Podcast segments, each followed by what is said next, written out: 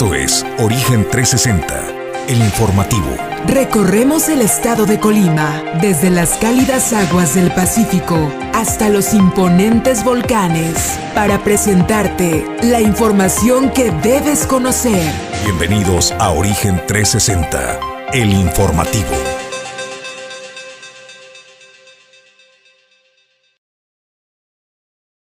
Qué gusto saludarle, bienvenidos a Origen Informativo. Esto es Origen 360. Hoy es jueves 30 de junio, es el año 2022. Soy Jesús Llanos y como cada mañana es un gusto darle la bienvenida. Le presento al equipo desde la zona metropolitana. Edgar Torres está desplegado, Villa de Álvarez, Colima, listo para presentarle la información en el estudio como cada día con este primer café de la mañana. Julio César González, buenos días Julio. ¿Qué tal Jesús? Muy buenos días, buenos días. Es un placer saludar al auditorio de Origen 360 que nos sintoniza a través de Origen Informativo. Y bueno, pues el día de hoy le vamos a hablar de temas importantes, de temas muy interesantes. Fíjese que en el vecino estado de Jalisco, el gobernador eh, Enrique Alfaro ha implementado, ha puesto en marcha un programa bastante interesante para eh, acopiar agua de la lluvia en las casas, en las viviendas. Es un programa piloto que ha tenido éxito y más adelante le tendremos los detalles porque esto pudiera ser la panacea o parte, una pildorita para el gran malestar de la carencia del vital líquido que se está registrando en el norte, pero también se está extendiendo a otras entidades del país hacia el sur de la entidad. Y precisamente lo están entendiendo los gobernantes. Sí, eh, en el estado de Colima se presentó un proyecto pues ambicioso de eh, miles de millones de pesos que se invertirán en desarrollo hidro, eh, hidrológico, sobre todo, ¿no? En el tema del abasto de presas y estrategias en cuencas de ríos y de arroyos para asegurar el vital líquido para el campo y también para el consumo humano. Esta información y más este día en el comentario editorial del día de hoy, pues le ponen más clavos al ataúd del Partido Revolucionario Institucional. Quien lo lleva al entierro, pues es su presidente nacional, Alito Moreno, le revelan nuevos audios y esta vez salpica al estado de Colima, para ser precisos, al municipio que eh, gobierna, eh, de los dos municipios que ganó el revolucionario institucional en coalición, bueno, pues la capital eh, del estado está involucrado en este escándalo. Esta información y más aquí ahora en Origen 360, sean ustedes bienvenidos. 360 es presentado por Grupo Jacesa, Glipsa Puerto Seco de Manzanillo, Goodward Group International Logistics Services, Cima Group, Grupo Cardinales Seguridad y Control, Doméstica, Limpieza Segura, Torre Puerto Manzanillo, Capital Fitness, Restaurante El Marinero del Hotel Marbella, Puerto Café, Clínica Dental Local y Centro Oftalmológico San Antonio.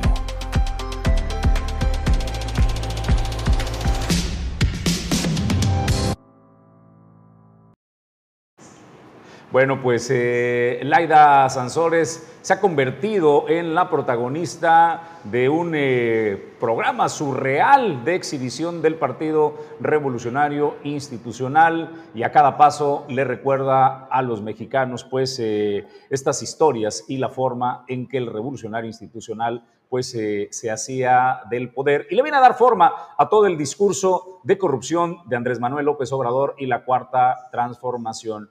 No es que los partidos de hoy u otros partidos no utilicen las mismas estrategias, la diferencia es que estos no han sido cachados y exhibidos, ¿no? Y eh, la audioteca de Laila Sansores pues parece infinita en esta batería que le disparan al presidente nacional eh, del Partido Revolucionario, Amlito Moreno, que se niega, definitivamente se niega a soltar el hueso de la presidencia del Revolucionario Institucional con todo y el daño que ya le representa. Pues, ¿qué fue lo que sucedió, Julio César González, en esta ocasión?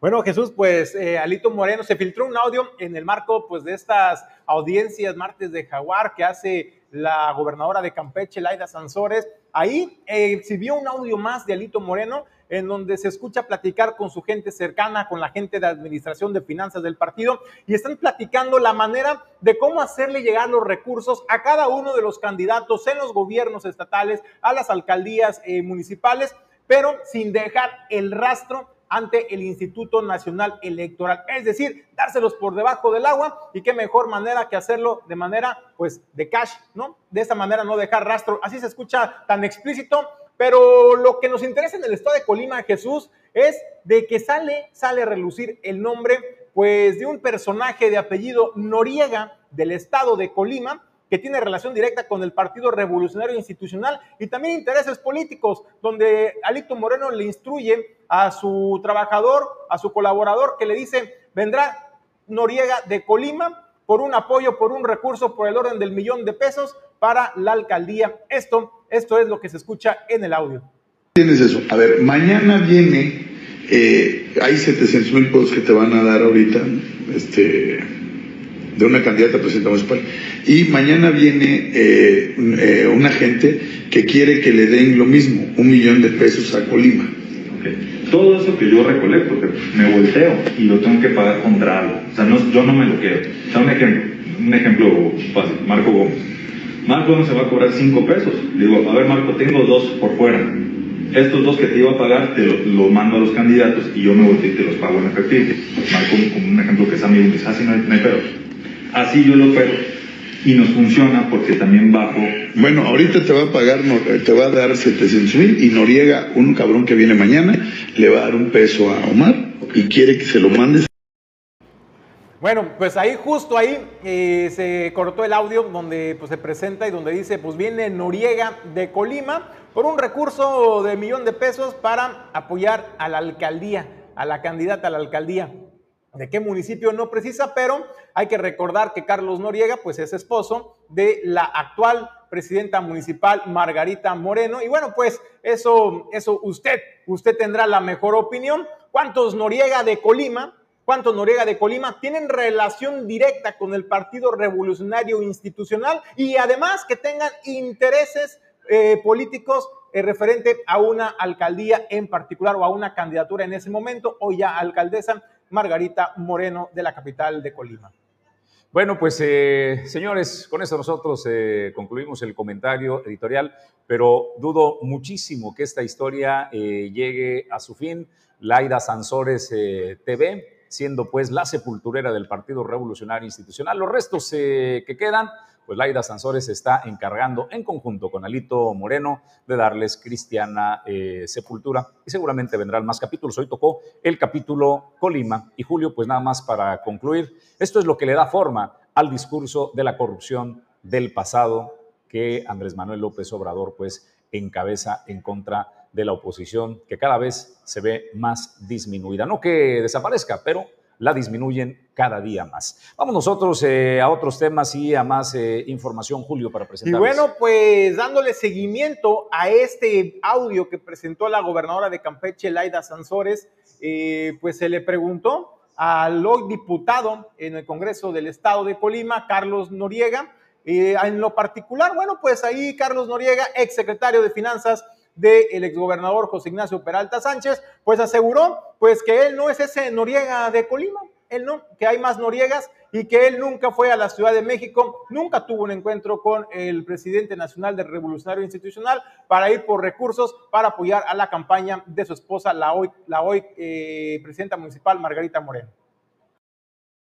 respecto, el diputado Arturo Noriega, entrevistado por medios de comunicación, negó ser la persona a la que se nombra en los audios y que tampoco viajó a la Ciudad de México durante la campaña. Llama a Noriega y, a, Colima, pero yo creo que sería como mucha especulación determinar que es Carlos Arturo Noriega García, como en algunos medios han estado determinando.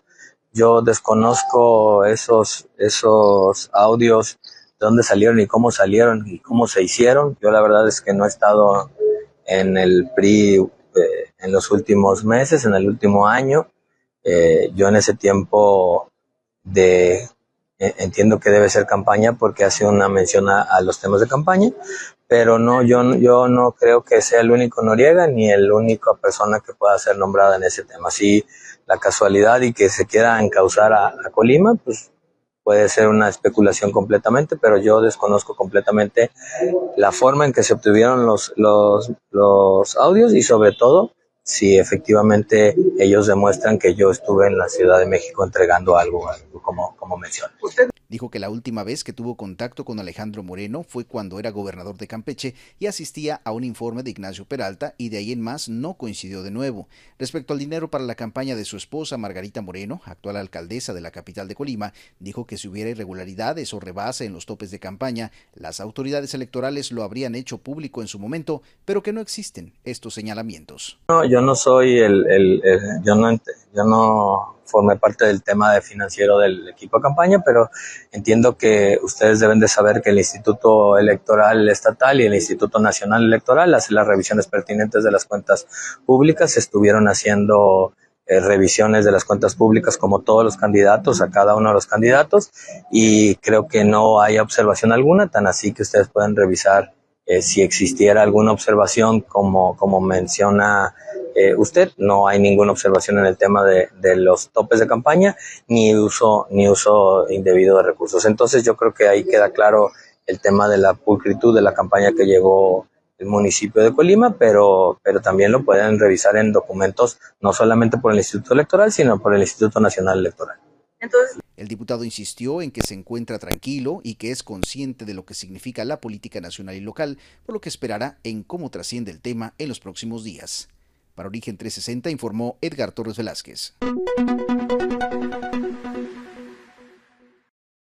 Bueno, pues está listo don Carlos Noriega para estar en un crucero en Colima con estos malabares y esta capacidad para tratar de desmarcarse. Eh, lo que Carlos dice es, eh, pues demuéstrenme que era yo, que soy el Noriega. ¿Cuántos Noriega habrá que tuvieran intereses en una campaña política relacionado a una candidata que su esposa, que es Margarita eh, Moreno, y un hombre, pues, que todos sabemos, administraba el dinero del gobierno del Estado, que bueno, está señalado pues eh, en un proceso que se está hablando de desvío de recursos del Estado de Colima. Pues es adivinanza, usted adivine de qué Noriega hablarán del Estado de Colima que fue a recibir eh, un millón de pesos en efectivo para una campaña de una candidata en Colima y saque eh, sus conclusiones. Creo, Julio, que lo que Carlos dice ahí, además, esto es cosa juzgada, ya la autoridad hizo pues la, calificación de la elección, dijo que no hubo irregularidades, así es de que pues no, no hay bronca, ¿no? Pero pues tú tienes un, comentario al respecto. Pues fíjate, eso es señal, señor Carlos Noriega, que en el PRI saben hacer muy bien las cosas, ¿eh? y que todo lo que platicaron Alito Moreno y sus colaboradores de cómo entregarles el dinero para las campañas sin dejar el rastro ante la autoridad electoral, pues realmente, pues de la práctica lo llevaron a la perfección, una ejecución íntegra, 10, 10 en el clavado que se, que se aventaron en esa maniobra. Eh, pero también llama la atención y es que es evidente que no van a dejar rastro, señor Carlos Noriega, porque en el mismo audio donde explican eh, la manera en que fueron entregados los recursos, pues fueron entregados de manera en que no existía rastro. Usted hablaba en su audio, usted hablaba en la declaración de que en los registros públicos, en las cuentas, es decir, en las facturas que entregaron, pues obviamente van a cuadrar las cuentas, ¿no? Pero lo que se está hablando en el audio de Alito Moreno es el recurso que se les entregó por debajo del agua para precisamente no dejar rastro ante el Instituto Nacional Electoral. Y bueno, pues ahí, ahí está el tema. Bueno, pues eh, creo que el propósito del Movimiento Regeneración Nacional se está cumpliendo. No pretenden que les hagan eh, un juicio y los llevan a la cárcel, mm. eh, Julio. Lo que quieren es un juicio popular, darle sentido al discurso del presidente de la República, decir, miren, esto es el pasado. Y no es que el Movimiento de Regeneración Nacional no haya sido sorprendido con la entrega de ligas, de billetes con los Bejarano, con el hermano del presidente de la República entregándole bolsitas de este, de este papel café, Julio César, y la lana, pues, este que el titular de Protección Civil Nacional del gobierno de Chiapas, eh, que, estuvo al lado del gobierno de Chiapas, eh, le entregaba lana también. De Velasco. De Velasco. este, no es que no haya evidencia, solo que durante siete décadas gobernaron y la gente se cansó del Partido Revolucionario Institucional, sospechaban pues eh, la forma en que se hacían del poder y quedaron hartos de eso. Llegaron unos nuevos al poder, pero esos todavía tienen el beneficio de la duda, Julio, por mucho que les presenten ahora mismo toda la evidencia de la corrupción y que las viejas mañas también las aplican hoy día en el Movimiento de Regeneración Nacional, pero ellos tienen un bono de confianza absoluto por parte de la ciudadanía y de ellos todavía no se cansan, Julio César, del PRISI. Pues tienen, tienen el sartén por el mango, Jesús, tienen, tienen el discurso, ellos están controlando y están manejando el discurso.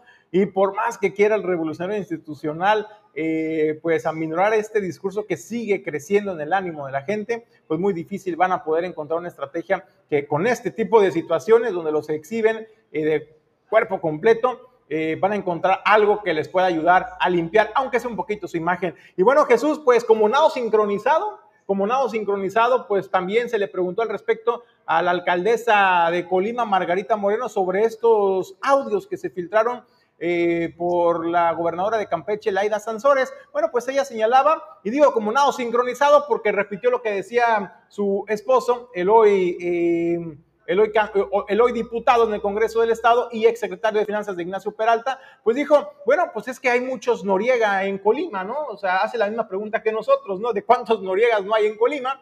Pues sí, pero cuántos Noriegas no se relacionan directamente con el revolucionario y con el intereses políticos en su campaña. Eso es lo que dice la alcaldesa Margarita Moreno. Sí escuché algunos audios que se estuvieron difundiendo el día de ayer como parte de los audios que se han estado en esa en ese pleito que ha habido entre el exgobernador de Campeche y la actual gobernadora de Campeche. En el audio solamente se menciona un apellido Noriega. Me imagino que existen muchos Noriegas, no solamente en nuestro estado, sino que en todo México. Y en ningún momento tampoco se menciona a la alcaldía de Colima. ¿Descarta entonces que su esposo haya acudido a la Ciudad de México a llevar o traer recursos para su campaña? Lo descarto total y absolutamente. ¿Considera que pudiera existir una campaña de ataques en su contra porque es la alcaldesa que ha sido mejor calificada en las encuestas de opinión? Eso siempre puede pasar y siempre estamos expuestos a eso. Pero mira, a mí mi mamá me enseñó desde chiquita que para pelear se necesitaban dos. Nosotros nos hemos dedicado desde el día uno de esta administración a cumplirle a la gente que nos dio su voto de confianza y a estar trabajando, trabajando y trabajando y demostrando que realmente queremos hacer bien las cosas. El Congreso del Estado discute un exhorto para que se investigue esta situación. ¿Qué opinión le merece? Bueno, aquí yo quisiera comentar dos cosas. En primer lugar, a mí me gustaría que el Congreso del Estado tuviera piso parejo para todos. En segundo lugar, creo que nuestro proceso electoral ya pasó hace más de un año. Fue debidamente auditado, primeramente por un ámbito local y después por un ámbito federal, donde se esclareció y se auditó absolutamente todo lo que tenía que ver con los gastos de mi campaña.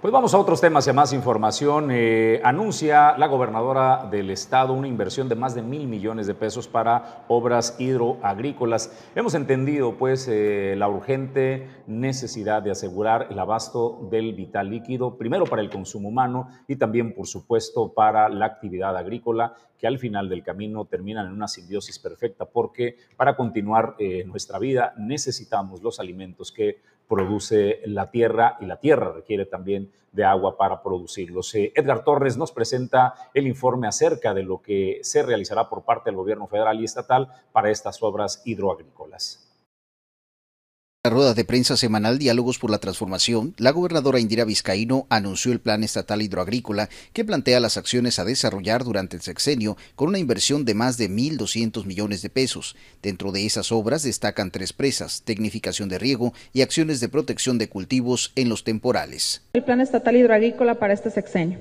Estamos hablando de que este proyecto incluye una serie de obras hidroagrícolas para esta administración que superarán los 1.200 millones de pesos. Sí, 1.200 millones de pesos en inversión de obras hidroagrícolas en este sexenio. Entre estas obras se concluyen tres presas importantes, otras dos de menor dimensión, muchas acciones de tecnificación de riego, algunas obras para proteger cultivos durante los temporales y algunas otras acciones que vendrán a revitalizar el campo. Por su parte, el subsecretario de Desarrollo Rural, Jaime Sotelo, explicó que el plan hidroagrícola contempla tres vertientes principales. Vamos a la tarea de formular este, este plan en tres, son tres vertientes, son tres vertientes que lo integran este plan. El primero de ellos es el de las presas, presas y obras de protección de tierras productivas que están al borde de los ríos, particularmente el río Marabasco y del río Armería. Esa sería la, primera vertiente. La segunda vertiente tiene que ver con el reconocimiento de un conjunto de pequeñas obras hidroagrícolas en las diferentes comunidades que, se están planteando el Estado. Ollas de agua, pequeños bordos, pequeñas represas y geocisternas, entre otros instrumentos de captación de agua.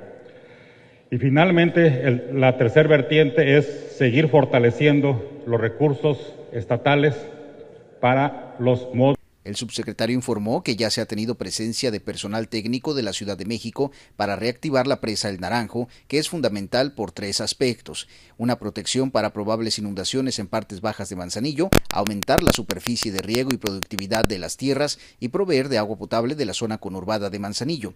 Respecto al tema de prevención en el campo por la temporada de huracanes, manifestó que los propios productores son quienes se organizan para la adquisición de seguros, mientras que el Estado solamente los acompaña en esos procesos. Para Origen 360 informó Edgar Torres Velázquez. Pues entendiendo las necesidades del país y en la misma sintonía, en nuestro vecino Jalisco, el gobernador Enrique Alfaro está haciendo algo al respecto también para el tema del aseguramiento del vital eh, líquido, dado pues eh, la escasez que se ha comenzado a sentir y el estrés hídrico eh, el caso de Nuevo León, Chihuahua, Sonora, Coahuila y demás que viven una situación eh, sumamente difícil del abasto de agua y en el caso pues eh, de Jalisco que tiene estrés hídrico y tienen pues que ir regulando el agua. ¿Qué presentó Enrique Alfaro? Bueno, presenta algo que han llamado nidos de lluvia. Enrique Alfaro habla y dice, les quiero presentar a Genoveva, ella vive en Guadalajara y desde hace unos días es dueña del sistema número 1000 de nidos de lluvia que se han instalado en colonias de mayor vulnerabilidad hídrica para cambiarles la vida a miles de familias que como ella padecían las sequías. Dice, si tú vives en las colonias preseleccionadas, cumples con todos los requisitos, pero sobre todo te interesa aprovechar el agua que cae del cielo y que antes se iba a las calles, puedes solicitar tu propio sistema de captación y como ustedes pueden ver en la fotografía, pues ahí está Genoveva posando al lado de su nido de agua son 600 viviendas beneficiadas, una inversión de 16 millones de litros de agua que se captan, perdón, eh, son 16 eh, millones de litros de aguas que se captan, equivale a 1.600 pipas de aguas ahorradas, más de 3.950 nidos se van a instalar de forma gratuita van a beneficiar a 14.200 personas con agua potable y son 26 colonias eh, beneficiadas. Le digo pues eh, que va en sintonía el tema de que los gobiernos han entendido y urge aplicar medidas emergentes. No es un sistema nuevo este sistema de la captación de agua de lluvia en eh, el campo, las ollas de agua, Julio César, es el sistema pues antiguo que se viene desarrollando desde hace décadas. Ahora se traslada a las zonas urbanas y aprovechar pues eh, la eh, recepción del agua de lluvia para que no vaya pues eh, a la tierra, Julio, es una de las propuestas. Pues Jesús, me parece interesante. recuerdo que en, en, el puerto de Manzanillo, bueno, en el estado de Colima, en algún momento se intentó hacer algo similar a este proyecto que ya se implementa en el estado de Jalisco, pero se aplicaban en las escuelas primarias particularmente, donde se hacían una especie de canaletas en los techos de las escuelas y luego eran dirigidas vía subterránea a unos depósitos, a unos tinacos de gran capacidad para acopiar el agua de lluvia. Esto sin duda viene a, despresurizar un poco la situación de emergencia que se vive, eh, primero en la parte de Jalisco donde ya se implementa, pero también me parece que es una estrategia interesante para atender el problema del vital líquido en el norte del país, donde la situación se encuentra aún más crítica y que hay que decirlo, hasta el día de hoy no hay un solo empresario en el norte que se haya pronunciado a favor o en respaldo a la iniciativa del presidente de eh, pues desprenderse un poquito ¿no? del agua que utilizan para sus procesos y pues cederla al, al, uso de la población. Vamos a ver si esta propuesta del presidente prospera, donde también, pues acuérdense que dijo, bueno, si quieren incentivos, pues bueno, buscamos la manera de darles incentivos para que puedan ellos desprenderse un poco de este derecho que tienen del vital líquido y redirigirlo a la población eh, en el estado de Nuevo León. Pero bueno, lo importante que también en el estado de Colima, que eso sí hay que resaltarlo, la gobernadora Indira Vizcaíno, pues ya con este programa que no es menor, mil eh, millones de pesos es lo que se va a invertir en esta infraestructura, en este proyecto, pues que tiene también a futuro la visión de prevenir situaciones como las que ya se viven en el norte del país. Pues vamos a otros temas, eh, Julio y amigos del auditorio de Origen 370, otros temas y más información. Ofrece el Instituto Federal de la Defensoría Pública atención gratuita a la población. Te invitan a acudir a solicitar asesoramiento. Nosotros como Instituto Federal de Defensoría Pública Federal atendemos los asuntos en materia federal, pero cuando ustedes tienen asuntos legales y no desconocen la competencia, pues pueden acudir con nosotros y nosotros los canalizamos al lugar que, que deba atenderlos. Primero, antes que nada, quería comentarles de asuntos que ahorita son novedosos para nosotros, que son asuntos en materia de salud, y ahora este, se está dando mucho que, este, que no les dan los medicamentos o que les retrasan sus, este, sus tratamientos o, y aquí les podemos ayudar al público en general a que se les realicen sus tratamientos, a que se les den sus, sus medicamentos. Esto a través de un, recurso que se llama eh, amparo, a un amparo indirecto. Nosotros promovemos eso de manera gratuita a cualquier persona, a paciente que no se le esté dando la atención médica en cualquiera de los institutos, ya sea el IMSS, el, ISTE o el Seguro Popular o lo que ahora es el IMSS Bienestar. Este, pues pueden acudir con nosotros y, este, y nosotros le tramitamos de manera gratuita el que se le acelere el tratamiento, que se le dé el tratamiento y que se le conserve ese derecho a la salud. Por eso nosotros hacemos una invitación, ¿no? Licenciada, ¿en dónde pueden acudir? Aquí con nosotros. Este, y sí, claro que sí. Este, mm, primero que nada, no olvidar que este, somos uno de los, somos el despacho más grande de toda la República Mexicana, eh, que brinda atención jurídica de manera gratuita. No lo olviden, sobre todo aquellas personas que se sientan vulnerables Aquí los podemos atender con todo el gusto del mundo, estamos para atenderlos. Estamos ubicados eh, en la avenida Calzada Galván Norte, 239. Estamos justo en... Bueno, hay que recordar, bueno, de acuerdo a lo que señalaba pues el delegado, pues este Instituto Federal de la Defensoría Pública cuenta con los abogados, con los representantes legales pues más completos en las diversas áreas y están eh, ofreciendo asesoría gratuita a la población. Si usted tiene algún tema legal que no pueda resolver, puede acercarse a ellos. Si es de competencia federal, ellos le van a poder eh, auxiliar en todo el proceso. En caso de que no sea competencia de la Defensoría Federal, entonces lo van a vincular a las áreas correspondientes, pero la asesoría se la van a brindar ahí de manera gratuita. Algo que es importante resaltarles es que recientemente se firmó un convenio de colaboración con la Junta de Asistencia Privada eh, para, porque muchas de esas asociaciones pues tienen algunos juicios o algunos problemas legales eh, que no han podido resolver y a través pues de este instituto es cómo se les piensa orientar y auxiliar para que puedan pues destrabar estos, pues, problemas o juicios que tienen algunas asociaciones civiles y brindar certidumbre sobre todo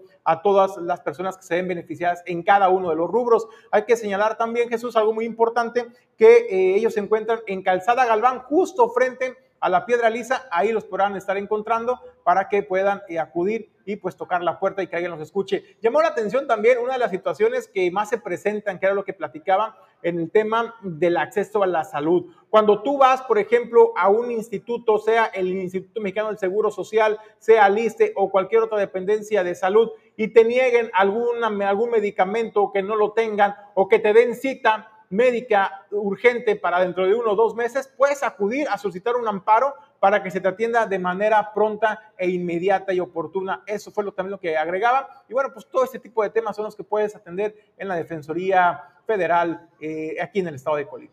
Vamos a otros temas. Eh, el puerto comercial de Manzanillo es un puerto multipropósito donde hay una diversidad de carga, entre ellos eh, la agrícola. Hoy le presento las estadísticas de eh, este mayo del 2022 que se cerró y que la Administración del Sistema Portuario Nacional nos comparte para que usted conozca la actividad y los datos duros acerca del movimiento de carga en este puerto. La comparación es con el año anterior inmediato, es decir, mayo del 2021, así es de que vayamos a ver el acumulado de carga agrícola en toneladas.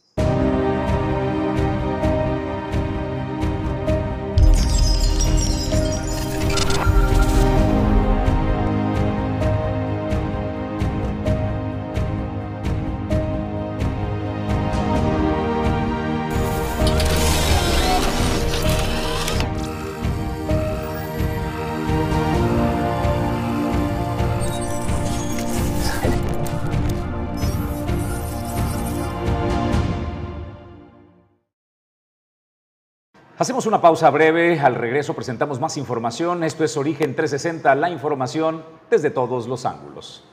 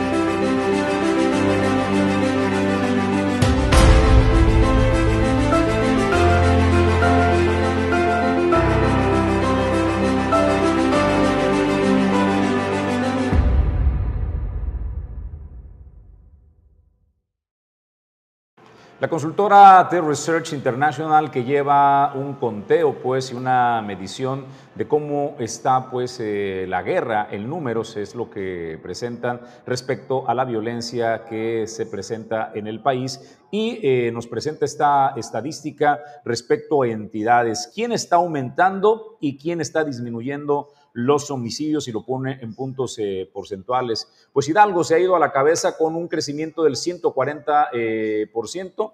Esta estadística, vale la pena, hay que decirlo, es de hoy jueves 30 de junio del año 2022. Colima está en la segunda posición con eh, un crecimiento del 134%. Le sigo en Nuevo León con el 59%, Coahuila con el 50% y así respectivamente. ¿Quiénes están disminuyendo? San Luis Potosí con el menos 2%. Eh, Guanajuato, que fue eh, durante el 2021 la entidad más violenta del país, bueno, ahora comienza a registrar números negativos respecto a los homicidios y están eh, disminuyendo y pues están los estados como Durango, que también tiene un menos 23%, Jalisco que cae al menos 24% y así sucesivamente, pues la noticia para el estado de Colima que en 30 de junio de este 2022 está en la segunda posición del número de homicidios, esto pues eh, comparado con otras entidades del país, Julio César.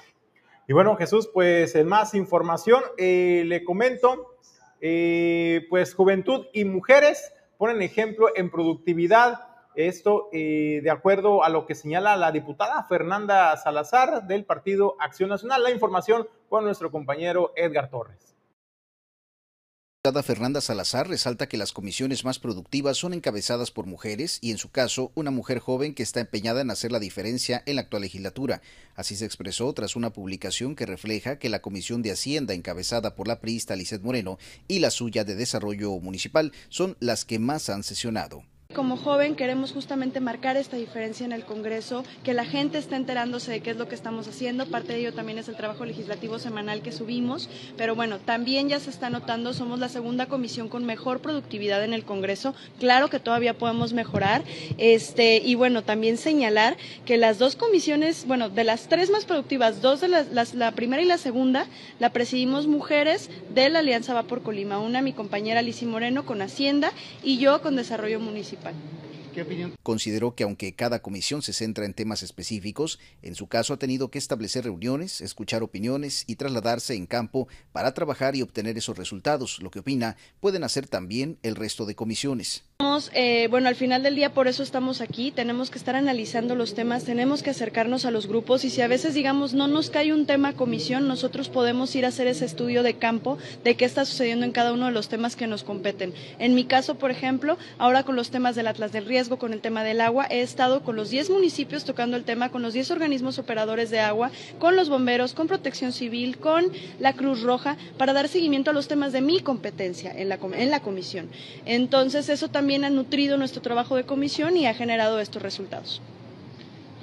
Las principales iniciativas han sido en torno a los medios municipales, en especial del agua, aunque aceptó que hay exhortos que los han rechazado la bancada de Morena La verdad es que prácticamente todo ha sido aprobado, han sido principalmente solicitudes de los mismos municipios, han sido muchas solicitudes también en el tema del agua de los organismos operadores y bueno, hemos hecho algunos exhortos que eso ciertamente no nos los ha aprobado eh, la bancada de Morena, sin embargo nosotros le seguimos dando seguimiento a los temas porque son organismos que se están quedando eh, desprotegidos y que pues digo, hablamos protección civil, pues si desprotegemos a protección civil, desprotegemos a la ciudadanía.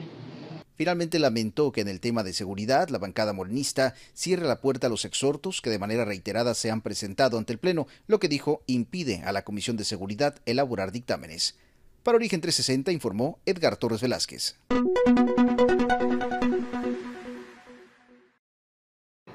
Por favor, anote este número telefónico si usted requiere servicio en su oficina o en su corporativo para que la tengan impecable. Es de doméstica, limpieza segura. Es el 312-197-1798. Le repito, 312-197-1798. Doméstica Limpieza Segura es una empresa que está especializada en la atención no solo del hogar, porque también le dan servicio a los hogares. Cientos de hogares certifican en el estado de Colima la seriedad y el profesionalismo de limpieza eh, de doméstica, limpieza segura. Hoy también puede disfrutarlo en oficinas y corporativos porque tienen una garantía de siempre presente, siempre presente, discúlpeme, siempre habrá una doméstica lista para atender su oficina o su corporativo considere a doméstica limpieza segura. Nosotros vamos a información. Hoy es jueves, es jueves de salud bucal, el origen de tu salud. Está lista la doctora Karina Ruán. Esto es El origen de tu salud.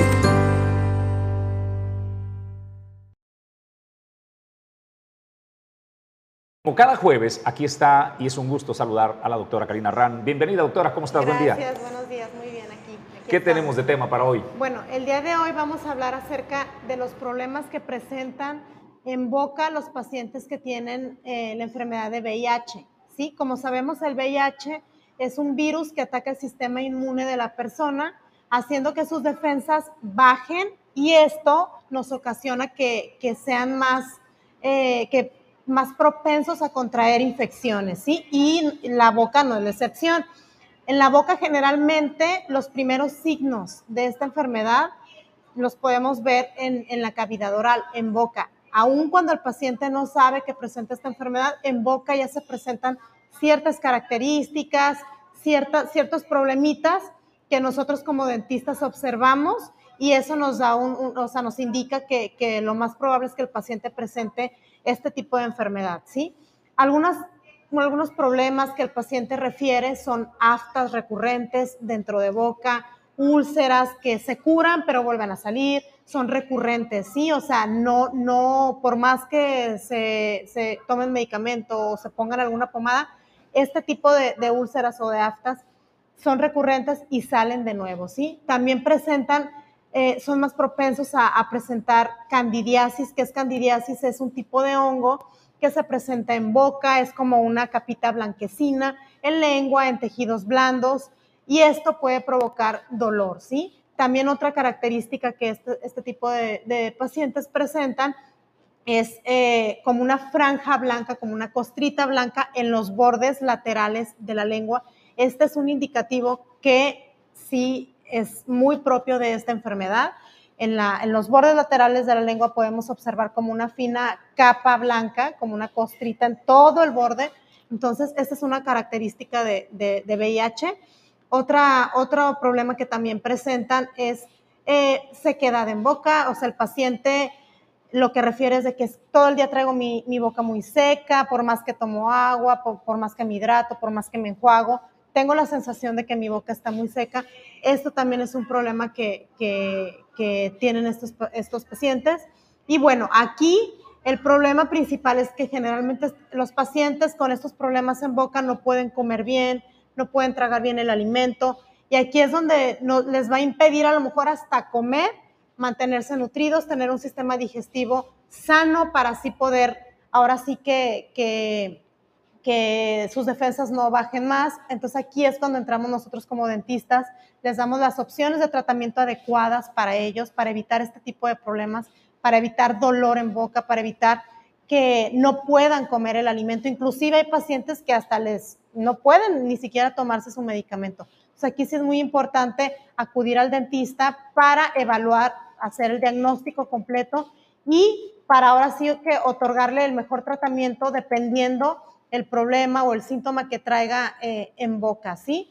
También es muy importante que el paciente en su consulta, en la historia clínica, nos diga si, si padece esta enfermedad. Obviamente, si sabe que la tiene, es muy importante que nos lo haga saber para así poder tanto protegerlo a él como proteger protegerse el dentista y brindarle el tratamiento adecuado, ¿sí? Porque hay ciertos medicamentos que utilizamos en odontología que a lo mejor pueden interferir en la eficacia del medicamento que toman para su enfermedad en el retroviral. Entonces sí es muy importante que nos hagan saber si padecen esta enfermedad o algún tipo otro o alguna otra enfermedad para ahora sí que poderles proporcionar el, tratamiento adecuado y protegerlos también a ellos en cuanto a, a su salud, ¿sí? no interferir con los medicamentos que esté tomando y así brindarle el, mejor tratamiento posible.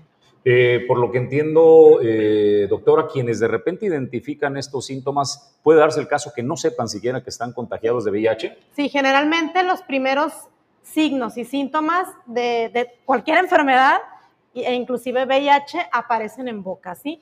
Hay veces que el paciente ni siquiera sabe porque no siente nada y a lo mejor tiene, no sé, en el borde de la lengua lo que se le llama leucoplasia, que es una franja blanca y pues no se da cuenta, no hay dolor al principio, entonces ahí sí nosotros nos damos cuenta, son focos rojos que probablemente pudiera tener alguna enfermedad de este tipo. Bueno, pues eh, atentos a, los eh, signos y pues no alarmarse tampoco, ¿no? Porque puede suceder que también eh, pueda generarse derivado de otra cosa, pero estar atentos. Por eso es importantísimo atender eh, la salud bucal, porque va más allá de la estética, va más allá de tener una sonrisa eh, bonita. La salud bucal es importantísimo porque puede hablar de enfermedades eh, relacionadas al resto del cuerpo, no solamente a la boca, doctora. Sí, a veces este tipo de problemas, como te digo, ya afectan el comer, el, poder tragarte el alimento, o sea, ya el paciente acude a consulta porque le duele, ¿sí? Ya en, casos un poquito ya más avanzados, el paciente ya presenta demasiadas úlceras, aftas en boca. Entonces, aquí sí nosotros somos los indicados para darle el tratamiento eh, óptimo en boca para poder pues mejorar eh, que pueda comer el paciente, ¿no? Que se pueda tomar su medicamento, que, que pueda hablar, porque inclusive hay veces que es tanto el dolor que, que no pueden ni siquiera hablar. Entonces nosotros, esa es nuestra área, en cuanto a, cavidad oral, nosotros proporcionamos el tratamiento que requieran este tipo de personas. Oye, doctora, fíjate que eh, la verdad es que nos dejas así sorprendidos en lo particular porque yo insisto, cuando uno acude al dentista, no existe eh, historial clínico, ¿eh? Simplemente, ¿qué te duele? Ah, siéntate aquí y vámonos, ¿no? Y te meten ahí todo. No te preguntan si estás tomando medicamento, eh, si tienes presión alta, presión baja, que pudiera el medicamento a lo mejor tener una contraindicación con algún anestesiante que apliquen ustedes o algún medicamento que vayan a recetar también y no tienen esa, esa atención o esos detalles tan importantes que lo son todo, en, que es parte integral de una atención profesional. Entonces, la verdad es que eh, los que vayan a local, pues tienen toda la tranquilidad y la certidumbre de que ahí se les está atendiendo de manera especializada y donde también su, su salud, el cuidado de su salud, pues es lo más importante. Por ello es importante que cuando le presenten el historial clínico digan toda la verdad, eh, porque de eso depende mucho el tratamiento, los procedimientos y los medicamentos que le van a recetar para su bienestar.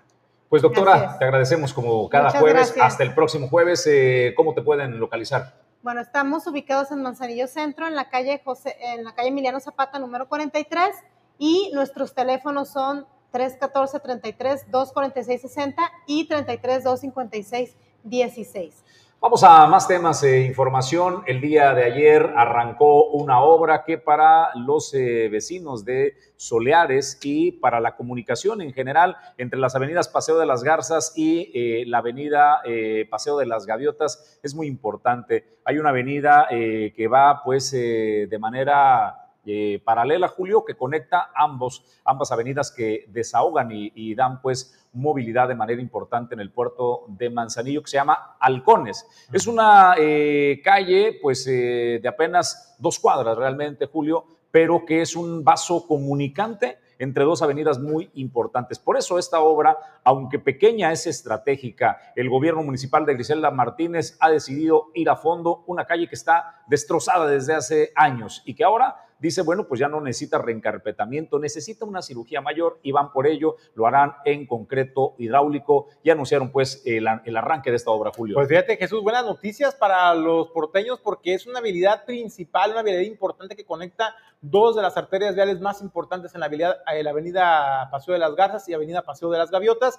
Y la verdad es que además de esto, Jesús, yo espero y hago votos porque esta obra que fue anunciada el día de ayer, eh, por el orden de los 14 millones de pesos y que va a ser pagada con sus impuestos y que la alcaldesa agradece a los manzanillenses la confianza porque gracias a que están pagando impuestos es posible la ejecución de este tipo de obras. Solamente esperamos, Jesús, eh, en esta zona que se haga una infraestructura hidráulica eficiente porque es una de las principales avenidas que se inunda. Entonces, eh, esperemos que también se ha contemplado una obra hidráulica de calidad que permita el desfogue del agua en temporada de lluvias y evitar inundaciones. Esto es lo que señalaba la alcaldesa el día de ayer.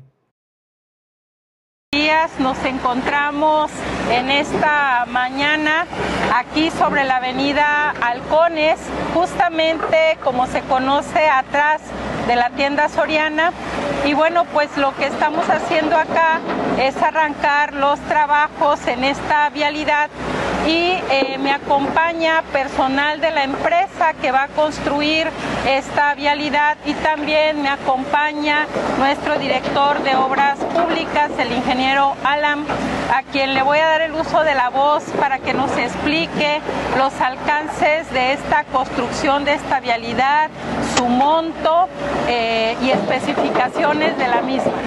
Sí, buenas tardes. Eh, sí, los trabajos consisten en la mejora urbana de esta avenida, la avenida Halcones, eh, que tiene una longitud aproximada de 650 metros.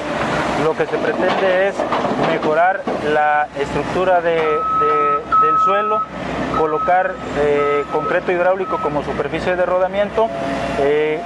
La inversión aproximada está estimada en 14 millones 380 mil pesos y dentro de los elementos a destacar es que cada uno de los sentidos de la vialidad contará con un carril de circulación vehicular y un carril para ciclovía.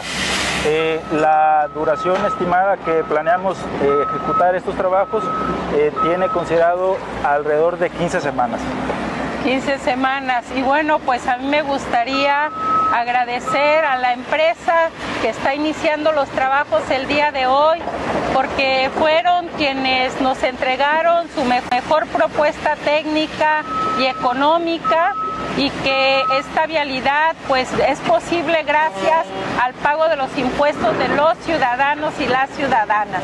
Decirles que nos apoyen, que sigan pagando sus impuestos, que sabemos que hay muchas necesidades en nuestras vialidades, que es posible resolver, pero se ocupa recurso y se ocupa tiempo.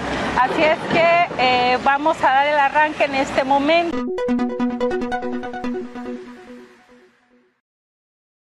Creo que es una obra estratégica, pues, eh, por lo que representa en conexión de vialidades. Así es de que eh, bien por el Ayuntamiento de Manzanillo, bien por los manzanillenses que pagan sus impuestos y con ello lo señala claramente la alcaldesa Griselda Martínez, gracias al impuesto que pagamos todos, se pueden eh, realizar este tipo de obras. Vamos nosotros a otros temas. Si tú eres importador o exportador eh, y utilizas el puerto de Manzanillo o algunos de los puertos eh, de México o aduanas del país en fronteras, eh, te tengo esta recomendación. Goodward Group International Logistics Services está, por supuesto, a la vanguardia en los tipos de servicios. ¿Qué es Goodward Group International Logistics Services? Pues es flete marítimo y terrestre te hacen una estrategia jurídica y normativa, además hacen el manejo y maniobra de carga y descarga en los puertos del país, particularmente en el puerto comercial de Manzanillo. Todo ello lo desarrollan con tecnología propia.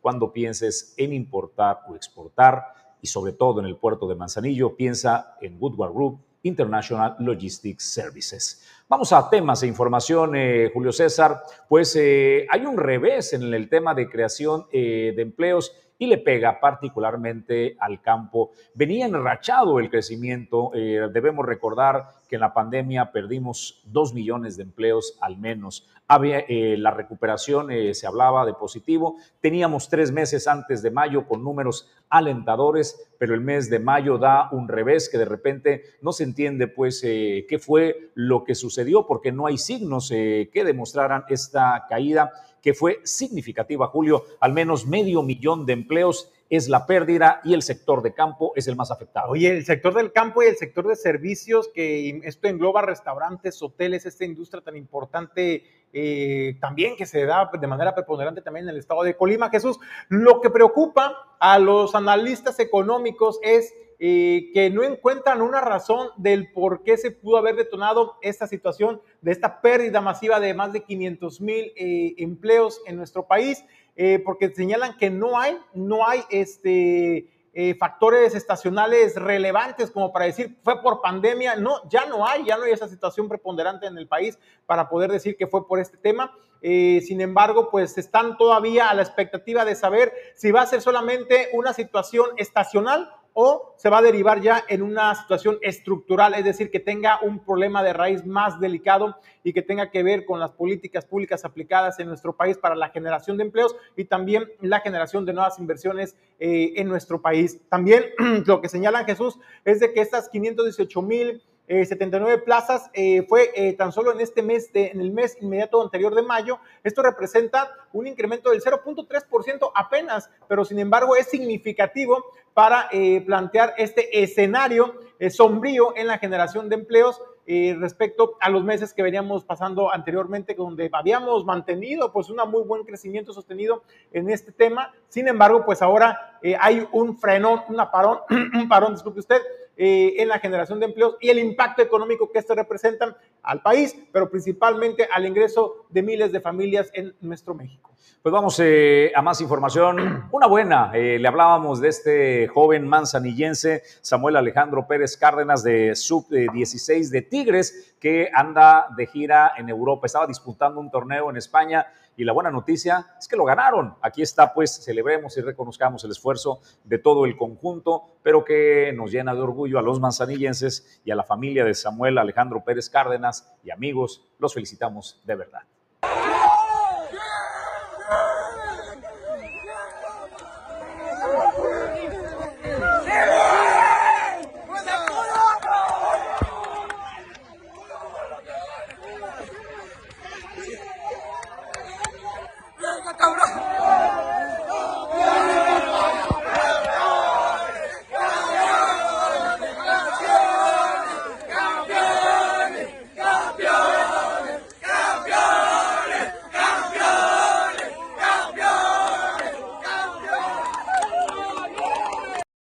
Bueno, pues a todos los familiares eh, de todos los mexicanos de cualquier región que están pues eh, sus hijos en este, eh, este sub-16 de Tigres, felicidades y a Samuel Alejandro Pérez Cárdenas, muchísimas felicidades. Julio, pues vamos a más noticias. Pues además más, más información, bueno, pues así como el gobierno del estado tiene su conferencia en materia de seguridad, la alcaldesa del puerto de Manzanillo, Grisela Martínez, hace lo propio y fue cuando informó de que de lo que va del año hasta el, hasta el pasado 27 de junio, para ser precisos, se han detenido a más de 3 mil personas que han cometido algún tipo de delito la alcaldesa ahí enumeró las acciones que han estado implementando las diversas áreas de seguridad, eh, tanto también de protección civil en cuanto a rescates acuáticos. Y esto es el balance y donde dice, se está trabajando en materia de seguridad y lo más importante, se están obteniendo resultados en beneficio de la tranquilidad y la paz de los manzanillenses.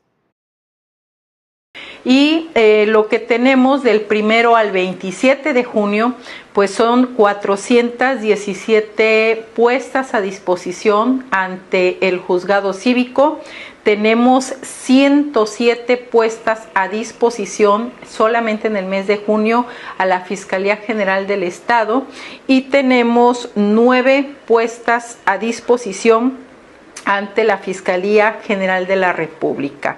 Decirles solamente en junio, decirles que lo que va del año, eh, les hago el resumen, eh, puestas a disposición al juzgado cívico 2.788 en lo que va del año, puestas a disposición a la Fiscalía General del Estado 558 en lo que va del año y puestas a disposición a la Fiscalía General de la República 35 puestas a disposición en lo que va del año. ¿A quienes ponemos a disposición en la Fiscalía General de la República? Pues aquellos que están cometiendo delitos muy, muy graves, delitos federales. Decirles que de estas eh, detenciones que hemos realizado, eh, ¿qué, hemos este, obtenido? Bueno, pues eh, primeramente decirles que 10 armas largas que se ha decomisado, 21 eh, armas cortas, 604 eh, cartuchos. Eh, tenemos también localizado que estaban robadas 21 automóviles robados localizados 39 dosis de marihuana decomisadas 575 dosis de cocaína 3 dosis de, de cristal 5.896 dosis. Y piedra de cristal 5 dosis. Y también eh, informarles que hemos eh, liberado a personas que estaban privadas de la libertad eh, o secuestradas, como les dicen comúnmente, a tres personas y rescatadas de la playa de que se estaban ahogando 17 personas. Bien, en total eh, detenidos a lo que va del año 3.381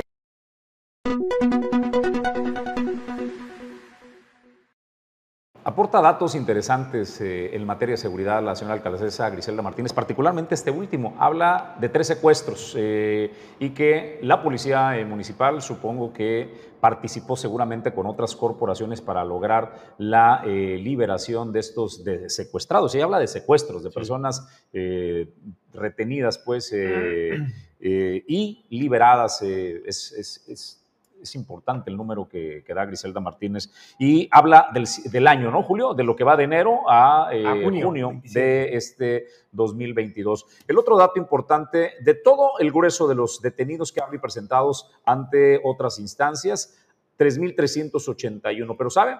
De delitos de alto impacto relacionados a la federación solo son 34. El resto de los detenidos son 500 que van al orden estatal por delito patrimonial, eh, tal vez, y la mayoría, los otros miles, ¿sabe qué son? Son jóvenes que cometen faltas eh, menores y por eso hace un llamado a los, a los padres de familia para que presten atención qué están haciendo sus hijos. Y esto es lo que dijo la alcaldesa al respecto. Conciencia en la sociedad del que el camino de la delincuencia pues no nos lleva más que a la cárcel o al panteón. Y eso este, no es bueno para nadie.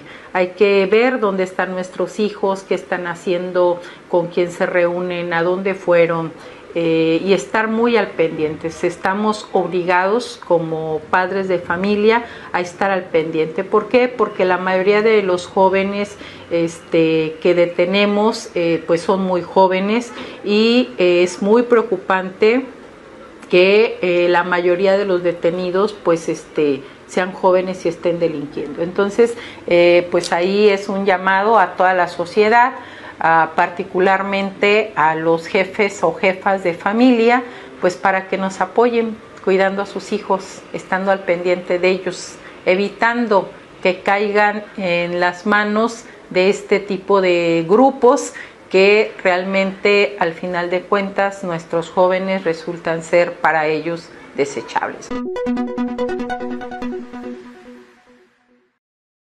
Momento de agradecer el favor de su atención a Origen 360 esta mañana. Nosotros por hoy nos despedimos, Julio César González. Jesús, pues muchas gracias por sintonizarnos. Mañana los esperamos con más información a partir de las 7.30 de la mañana. A nombre de Edgar Torres, que está desplegado en Colima, Villa de Álvarez, gracias. Pedro Ramírez al frente de los controles, Ulises Quiñones en la producción general. Soy Jesús Llanos y como siempre agradezco el favor de su atención y le deseo que tenga un extraordinario día.